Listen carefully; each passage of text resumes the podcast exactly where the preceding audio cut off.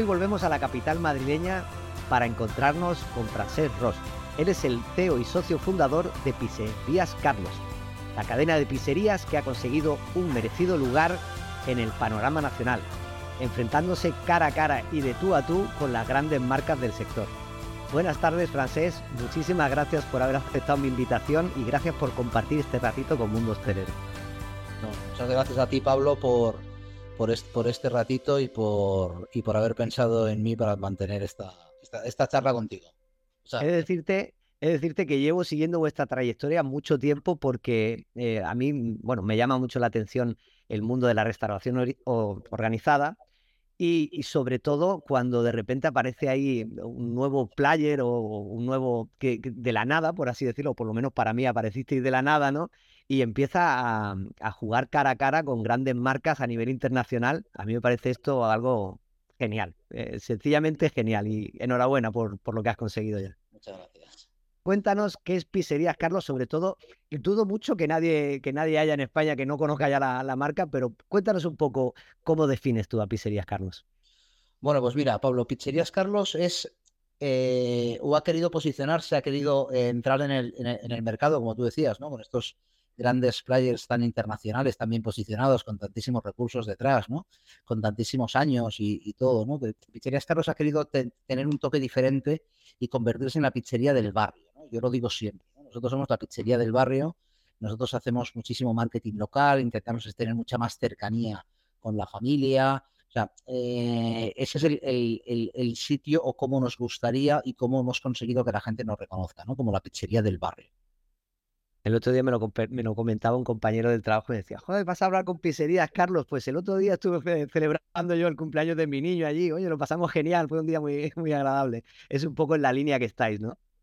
Tal cual. Eso es lo que, lo que hemos buscado para justamente para podernos diferenciar, ¿no? O sea, tú ten en cuenta que cuando surge la idea de, de, de empezar este proyecto, evidentemente no te llegas a pensar que vas a competir con estos grandes players porque nunca puedes eh, pues creerte ¿no? que, vas a, que, vas a estar ahí, ¿no? Pero sí que tienes claro que tienes que diferenciarte de alguna forma, ¿no? Porque los recursos que tienes son limitados y eh, con lo cual tu planteamiento no puede ser el marketing porque ahí te machacan, tu comportamiento tiene que ser, o sea, tu, tu enfoque de negocio, tú cuando tú diseñas este proyecto, tienes que diseñarlo con un producto muy concreto de ahí nuestro eslogan, ¿no? La pizza que recordabas.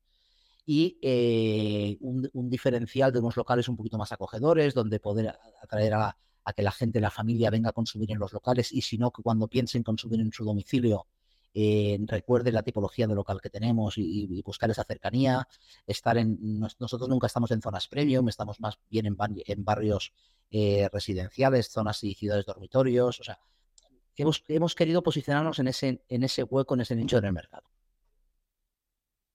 Esa era la segunda pregunta, ¿cuáles eran vuestros puntos fuertes? Pero ya me las has contestado con esta, con esta respuesta. Estás, yo sé que estás muy pendiente de las operaciones. A mí me consta de primera mano que estás pendiente hasta de, detalles como, por ejemplo, cuando se avería una máquina, llamar tú personalmente al técnico y estar presente en eso. O por lo menos lo hacías hasta ahora, estás creciendo mucho. Además, sé que habéis implementado una, una aplicación interna, ¿no? Para, para todo el tema de, las operaciones. ¿Cómo, ¿Cómo, funciona esto? Pues mira, em, desde que nosotros mm, organizamos la empresa, montamos el primer local, empezamos a crecer y nos hemos tenido que ir reinventando y adaptando cada momento por el grandísimo crecimiento. Entonces, como tú muy bien comentas, en los inicios eh, lo tienes que hacer todo tú. No hay, no. Entonces tienes que, cuando empiezas a delegar funciones, empiezas a delegar determinadas áreas, empiezas a buscarte a las mejores personas que formen tu equipo, porque al final te tienes que rodear de las mejores personas para que empresa siga creciendo, siga funcionando, pero mm, mi forma de dirección no hace que me pueda desvincular de lo que es el día a día de las operaciones, como tú comentabas hace un momentito, Pablo. Entonces, creo que la esencia es donde está, eh, está en las tiendas, está en el contacto con el personal, está en el día a día, está en el poder evaluar y poder solucionarle y atender esos problemas o esas situaciones que se pueden dar eh, con, el, con, el día a día dentro de lo que son los locales y como muy bien tú dices, estar muy pendiente de todo, ¿no? Porque la cuenta de resultados también es una parte importante. Entonces estar pendiente de las averías, pues eso también ayuda a que la empresa también sea un poquito más rentable. Sí es verdad que el crecimiento hace que cada vez hagas menos cosas del día a día y, tengas una visión o un trabajo bastante más estratégico. pero, pero efectivamente todavía hay muchas cosas del día a día que al final es lo que a mí realmente me gusta. Esa esencia de. Pues sí, aquí hay una cosa que además esto es, recurrente en todos los invitados. Eh, ¿Cómo estás afrontando un poco? Porque hay una especie de crisis de vocación en la hostelería, hay un problema con, con el personal y yo entiendo que todas las empresas ahora tenéis una estrategia con la que motivar a vuestros empleados, con la que hacer que, que, bueno, que recuperen un poco las ganas de trabajar en este sector que es tan competitivo también y, y tan complicado para, para lo que es el, los empleados. ¿Cómo afrontas tú este tema? Mira, nosotros lo que hemos intentado, porque como muy bien tú dices, eh, no es el momento más dulce ni más sencillo para, para poder conseguir ese recurso humano, ¿no? Para que te ayude a la, a la, evolución y al crecimiento de tu empresa. Nosotros lo que sí tenemos muy claro es que lo que proponemos, y además es una realidad, es eh, una carrera profesional dentro de la empresa. Absolutamente todos, todos los mandos directivos de operaciones, todos los mandos intermedios y directivos han empezado en tiendas desde el escalón más bajo, ¿vale? Incluido el que te habla. O sea, yo hace ya muchos años empecé como repartidor, con lo cual yo he vivido como experiencia personal el poder hacer esa carrera profesional dentro. Luego, evidentemente, te sale el espíritu emprendedor y cada uno continúa con su camino. Yo decidí montar esto, pero yo dentro de la empresa siempre he querido que todo el mundo tuviera esas mismas oportunidades. ¿no? Eso yo creo que es un, algo que eh, quizás otro tipo de empresas que tiran más de cara a lo que es la franquicia no le pueden dar esas oportunidades. Nosotros tenemos un gran porcentaje de tiendas que denominamos tiendas propias que operamos directamente nosotros, que generan muchos puestos de trabajo dentro de la empresa y sobre todo que tienen esa posibilidad de evolucionar. ¿no? Eso apoyado con un muy buen departamento de selección, dirigido por un departamento de recursos humanos, con su departamento de formación, pues eso hace que, que consigamos encontrar ese recurso humano suficiente como para poder afrontar ese crecimiento tan grande que hace tantos años que tenemos. Al final lo que entiendo es que vuestro concepto de restaurante familiar incluye también a ser familiares con vuestros propios empleados, ¿no? Con vuestro equipo, ¿no? Correcto. Dan, dan, dándoles esa oportunidad que quizás en otros sitios no, no, no, no se la brindan por circunstancias. ¿eh? Yo no te digo que nosotros lo hagamos mejor, porque cada, cada, cada empresa tiene su estrategia, cada empresa tiene sus políticas, cada empresa tiene su, su, su rumbo, su, su camino, y nosotros hemos, lo hemos querido hacer de esta manera. He leído por ahí que habéis conseguido desarrollar una, una, una, gama de pizzas para celíacos. Yo sé que esto es muy complicado a nivel operativo. A lo mejor no lo tenéis en todos los restaurantes, me imagino, ¿no? Porque es algo... Bueno, la, la, verdad es que el colectivo de celíacos, al igual que el colectivo de veganos, es, una, es un colectivo de que nosotros hemos, siempre hemos querido eh, tener incorporado. No, no, no queremos... Eh, no poderle abrir la puerta a nadie que quiera venir con la familia y que uno de sus miembros sea vegano o sea celíaco. Tenemos esa gama de productos, evidentemente reducida, porque no somos un restaurante para celíacos ni somos un restaurante para veganos, pero sí tenemos en todos nuestros locales eh, una gama de pizzas para celíacos, las tres más consumidas, y algún complemento para, para celíacos, y también tenemos una gama de, de, productos para, para, para veganos. Cubrimos esas dos necesidades. No es que sea complejo, es un tipo de producto que nosotros por las circunstancias no se puede elaborar en la tienda para evitar que se contamine. Entonces lo que sí lo, lo, lo se elabora en un obrador especial para celíacos y lo único que se hace es se hornea en la tienda con unas especificaciones muy concretas, que no puede estar dentro de compartir el mismo horno que las pizzas normales, etc. etc. O sea, requiere su cautela a la hora de, de la cocción, pero la elaboración se hace en un, en un obrador especial para celíacos. A mí me parece genial porque al final eh, puede ir un celíaco a comer con uno que no lo sé y compartir los dos la misma mesa con una pizza para celíacos y otra para, por así decirlo, normal. Lleváis tres años con un crecimiento de dos cifras. ¿Cómo se consigue este crecimiento y sobre todo cómo se digiere un crecimiento tan grande a nivel operacional? Mira, eh, te voy a corregir si me permites, Pablo, porque no son tres años, sino que son trece. Eh, el único año que no conseguimos crecer a dos dígitos, aunque sí conseguimos crecer, que es muy curioso, luego si quieres hablamos de ello, es el año 2020, el año de la pandemia. ¿no?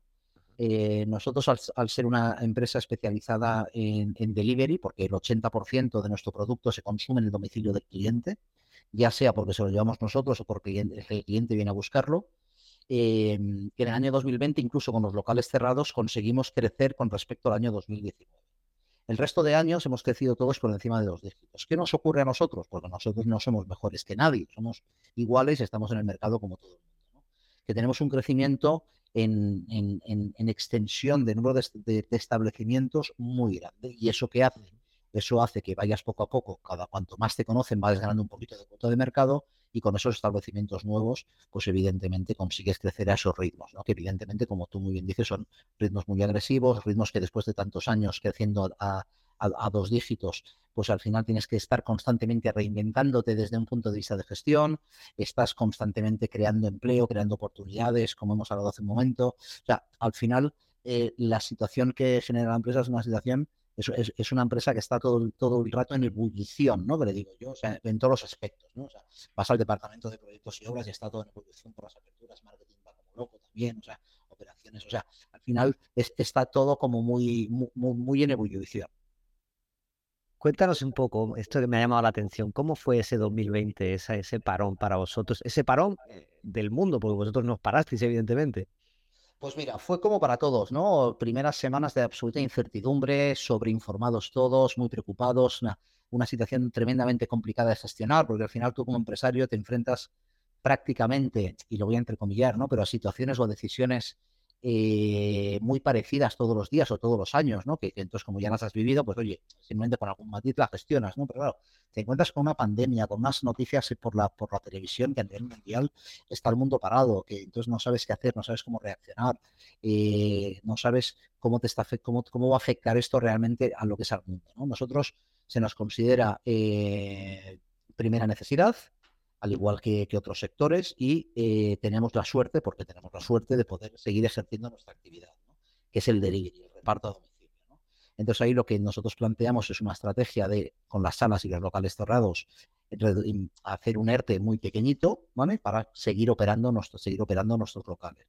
Y eso hace que el cliente que está en su domicilio, que es donde mayor demanda tenemos nosotros, en esa época se incrementa, porque claro, no, dejaban salir a la gente, pues la gente que hacía, pues, pues oye, eh, la, noticia de la semana era, oye, vamos a pedir algo, ¿no? Pues ya estamos hartos de hacer pasteles y hartos de estar en casa. Entonces, bueno, nosotros lo afrontamos de esa manera, ¿no? Diciendo, oye, vamos a, tenemos la suerte de ser uno de los, de los sectores que, que puede eh, contribuir a que la gente que está, que está confinada en su domicilio no se sienta tan aislada, pues, pues bueno, pues nos, adaptamos a ello. La verdad es que en ese sentido sí que fuimos unos afortunados porque nosotros no paramos la actividad Estáis a punto de llegar a las, 100, a las 100 unidades, a las 100 tiendas. ¿Qué es lo próximo? ¿Cuáles son los siguientes proyectos que tenéis en la, en la cadena? Mira, esto es como, yo lo digo siempre, esto es como muy futbolístico, pero esto es partido a partido. Entonces, eh, hay muchos proyectos, hay, hay ambición, hay, cada vez hay más recursos, porque cuanto más local tienes, más recurso tienes. Eh, hay, hay, proyectos internacionales, o sea, queremos, queremos dar el siguiente paso, pero bueno, a día de hoy, como tú bien acabas de comentar, este año terminar con nuestro objetivo, que es conseguir abrir el local número 100. Estamos cerca. Eh, si todo va bien, lo abriremos durante el último trimestre de este año. El año que viene, el objetivo también es volver a, a tener un crecimiento de un 20, 20 y pico por ciento, abrir otros 15, 20, 25 locales, entre, entre 20 y 25 locales más o menos aproximadamente. Sí que hay un proyecto quizás para poder entrar en Portugal. Eh, ha habido algún interesado en máster franquiciados en algún país de Latinoamérica, pero bueno, de momento eso lo tenemos un poquito aparcado porque lo queremos hacer bien, no queremos correr. Y estamos en, en, en, objetivos muy cortoplacistas porque eh, la empresa ahora mismo así lo, lo, demanda o lo requiere, ¿no? O sea, nuestro objetivo actual es abrir el local número 100 este año y el año que viene abrir otra vez entre 20 y 25 locales. Nosotros tenemos planes trianuales. Que no es poco, ¿eh? Porque eso parece que es ah, 15 o 20 locales. el, esfuerzo es muy duro. ¿eh? El esfuerzo, o sea, como tú muy bien dices, se dice muy rápido, pero al final el esfuerzo, tanto económico como de recurso humano aquí dentro, como de generar recurso humano para poder abrir todo eso, o sea, requiere de, que la máquina, ¿sabes? De que, de que el reloj funcione, esté todo muy bien engrasado y funcione todo bien, porque si no, abrir realmente es muy fácil abrir. No, no es solo abrir, es abrir y abrir bien y saber operar luego esos locales. ¿no? Pues francés, cuéntanos un poco cómo fue el camino, el, empezar de pizzerías, Carlos. ¿Cómo, ¿Cómo te propones un día? Oye, pues voy a, voy a empezar una cadena mía propia, voy a crear una marca voy a competir contra los grandes players. ¿Cómo comienza esto? Pues mira, es muy fácil. O sea, al final el emprendedor eh, lo lleva adentro. Entonces, tiene que hacerlo. O sea, si no, pues, se va a dormir fastidiado, ¿sabes? Entonces, el emprendedor tiene una idea. Yo he trabajado, yo he tenido la oportunidad o la suerte de poderme formar con el líder del mercado durante 18 mm, años de, de mi vida he pasado por los distintos puestos dentro de lo que es la, competencia. Eh, también he tenido la oportunidad de estar un periodo franquiciado, con lo cual he vivido la parte del empleado, del franquiciado y del franquiciador. O sea, como dijéramos, tengo el 360 del sector. Y llega un momento en el que como franquiciado mm, me nace ese espíritu emprendedor y eh, junto con mi socio, Carlos, por, esto, por eso el nombre de Pizzerías Carlos, eh, que también es un compañero donde yo conozco trabajando en, la competencia. En Telepizza no tengo ningún inconveniente, al contrario, me siento muy orgulloso de ello. Decidimos montar eh, esta, ese primer local.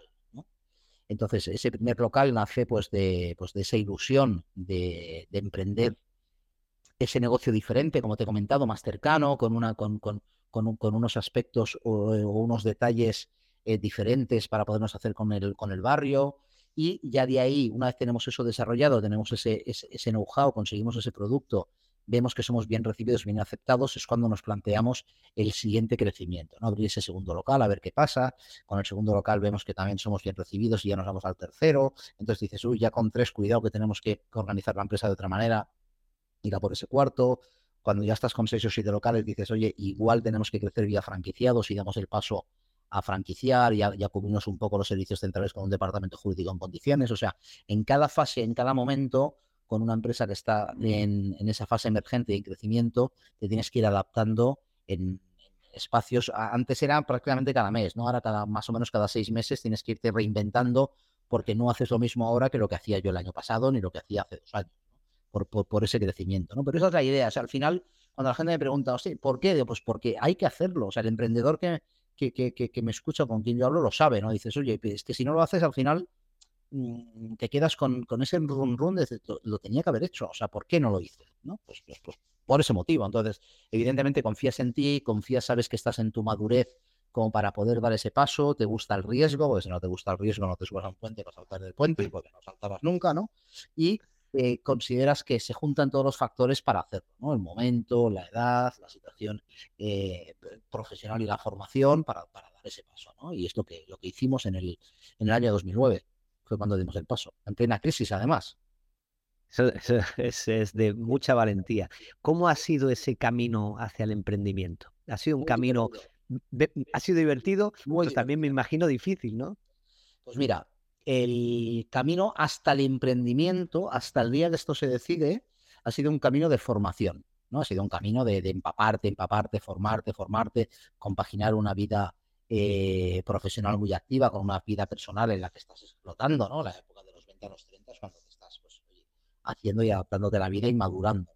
Y eso, pues, eh, al final, cuando tú decides dar este paso, tienes esa parte de respeto, esa parte de, riesgo, esa parte de, del estómago encogido, pero a su vez de la ilusión y de las ganas, ¿no? Que te hace que te diviertas haciéndolo. Si no, evidentemente no lo hagas. Yo lo digo siempre. Yo el día que no me divierta viniendo a trabajar, el día que no me divierta para dirigir esta compañía, pues voy a dejar de hacerlo, ¿no? Porque no, tendrá ningún sentido ya, ¿no? O sea, esto por supuesto son etapas y eh, yo todavía me sigo divirtiendo todos los días. De otra forma, ¿no? Porque no es lo mismo estar en tiendas todo el día y en contacto con el empleado y con el cliente en, los restaurantes, ¿no?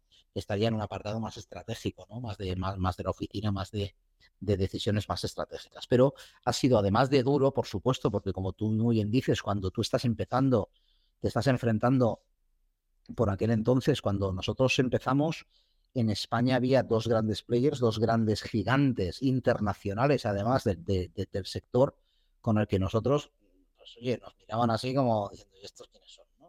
Y eh, claro, ibas a un banco para que te ayudara a crecer, ibas a un banco a, pedir algo de, ayuda, ¿no? De, oye, financiame algo para poder crecer. Y bueno, pues la verdad es que la gran mayoría de ellos no te dejaban, luego sí que hubo alguno que apostó por el proyecto y nos, ayudaban, ¿no? Y entonces cuando veían que los resultados se iban obteniendo, iban apostando más por ti y, y han sido nuestros grandes compañeros de viaje que evidentemente hay que agradecérselo, ¿no? Pero mira, para que tú te hagas una idea, cuando nosotros arrancamos este proyecto, en España había unos 800 locales que se dedicaban a lo mismo que hacíamos nosotros en el año 2009. Mm. A día de hoy hay más de 1.400. Y nosotros hemos cogido un huequecito ahí. ¿Sabes por qué? Porque hay grandes, hay, grandes corporaciones que no estaban, o sea, a nivel mundial, pues como todos sabemos, hay cuatro grandes players, son Little César, eh, Pizza Hut, eh, Papa John's y, Domino's Pizza, que por aquel entonces, cuando nosotros empezamos, solo estaba Domino's Pizza y evidentemente estaba Tres Pizza, que era el gran líder, ¿no? Los, otros, tres players no estaban, que durante este periodo han venido. Bueno, ya somos suficientes, pues ellos también querían venir, ¿no? Eso quiere decir que el mercado de la pizza en España es un mercado todavía emergente, ¿no? Es muy maduro, entonces, bueno, al final cada uno con nuestras estrategias, porque yo soy de la opinión de que cabemos todos, hemos conseguido hacernos nuestro hueco en el mercado y cada uno tiene su clientela, ¿no? Entonces, eh, bueno, pero insisto, ha sido duro porque ha sido complicado el, conseguir, pero a su vez ha sido divertido y sobre todo muy gratificante. Está claro que para meterse en un embolado, que es como decimos aquí en Andalucía, lo que tú tienes, hay que tener, aparte de valentía y valor, hay que tener muchas ganas, muchas ganas, porque esto en definitiva, cuando, cuando veo un emprendedor como tú, no veo una persona que se quiere hacer millonario, lo que veo es una persona con muchas ganas de investigar, de crecer como, como emprendedor, de crear en definitiva lo que tú dices, ¿no? Ahí el, el, trasfondo económico, evidentemente que tiene que estar, pero creo que es, como tú mismo has dicho, es una necesidad la de, la de montar esto y, como has dicho, que además me ha encantado, si no lo hubieras hecho, te hubieras sentido mal toda la vida.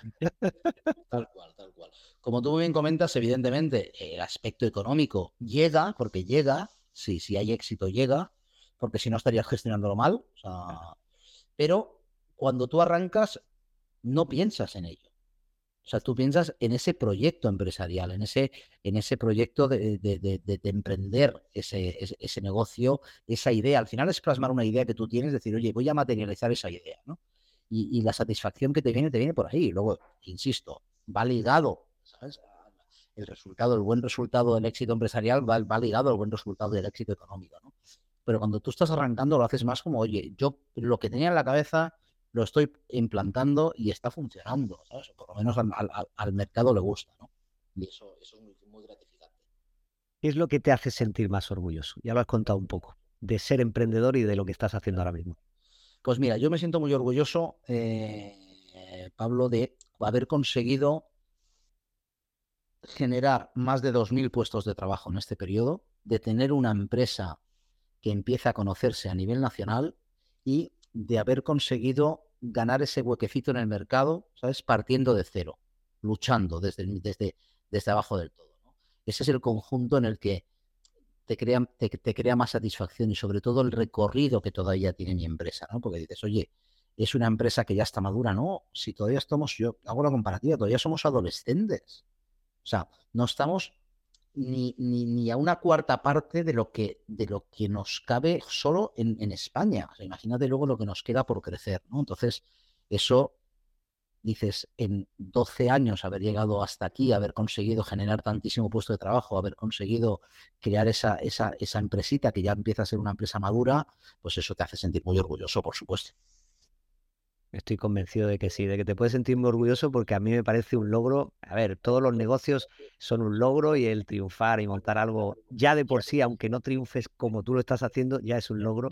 Pero hacerlo además en un mercado que ya parece que está todo hecho, o sea, yo estoy, me, pongo en la piel de aquel amigo tuyo al que le dijiste, voy a montar una pena pizzería y te miré diciendo, francés, ¿estás loco? O sea, ¿qué me estás contando? Si esto ya está todo inventado, aquí no vas a hacer nada. Tal cual, tal cual danos, un consejo para todos los emprendedores que estén empezando, que tengan esa idea de locos como lo que acabamos de decir, para que no, para que no lo no, no cejen el intento. Que lo hagan. No hay otra. Hazlo. Hacerlo. O sea, organizaros, planificaros, o sea, eh, eh, coger una estructura muy clara, o sea, un objetivo muy claro, muy cortoplacista ese objetivo, no, no, no, no, no, no, que nadie se ponga objetivos a muy largo plazo, tienen que ser muy cortoplacistas, con, constantemente renovables, constantemente adaptables a la situación de cada momento, pero que se haga, hay que hacerlo, hay que hacerlo porque si no te quedas con las ganas. Entonces, evidentemente, durante el proceso de ejecución tiene que haber esas modificaciones, ese análisis de decir, oye, este no es el camino todavía, pero sí que es la senda, entonces hay que tirar por aquí, por allí, o sea, adaptándose constantemente, pero hay que hacerlo. Ese es el consejo, que nadie se quede con más ganas, hay que hacer. Pues Francés, escucharte para mí es un placer y yo creo que para todo el mundo ver una persona que, que tiene el éxito que tú tienes, porque hay que reconocerlo, montar casi 100 negocios o 100, 100 pizzerías en este es un, para mí es un hito histórico y estoy convencido de que no te vas a quedar ahí, de que esto va a llegar mucho más lejos. Te agradezco muchísimo esta charla porque yo creo que no solamente a mí, sino a todo el que la escuche le va a enseñar mucho y les vas a, a ayudar a que si quieren emprender tengan más ganas todavía y te pediría que si quieres colaborar, que vuelvas otra vez a contarnos sobre tu número 200, que estoy convencido de que el año que viene, no si el año que viene, pero dentro de unos pocos años seguro que lo conseguirás. Muchísimas gracias, Francés, por haber estado aquí con nosotros y espero que podamos vernos pronto otra vez. Hombre, Pablo, pues mira, muchas gracias por tus palabras. Qué duda cabe, sí que me gustaría, si me permites un segundo más, decir que evidentemente los emprendedores tenemos la idea, y los emprendedores ponemos en práctica eh, nuestra idea, ¿no? Pero sin toda la gente que nos acompaña en ese día a día, sin todo el equipo de trabajo que ha confiado desde, desde el principio, yo tengo la suerte de todavía tener gente de, que se reclutó en el inicio, ¿no? Y, y una gran cantidad de gente que se ha ido incorporando durante todo este periodo, sin todo ese recurso humano, sin todas esas personas que están a, a, nuestro lado que empujan, esto no sería posible. O sea, esto no es mérito del que emprende. O sea, el que emprende tiene la idea, pero toda la gente que está a su alrededor, que trabaja día a día, que cree en ese proyecto también, gracias a ellos todo esto es posible.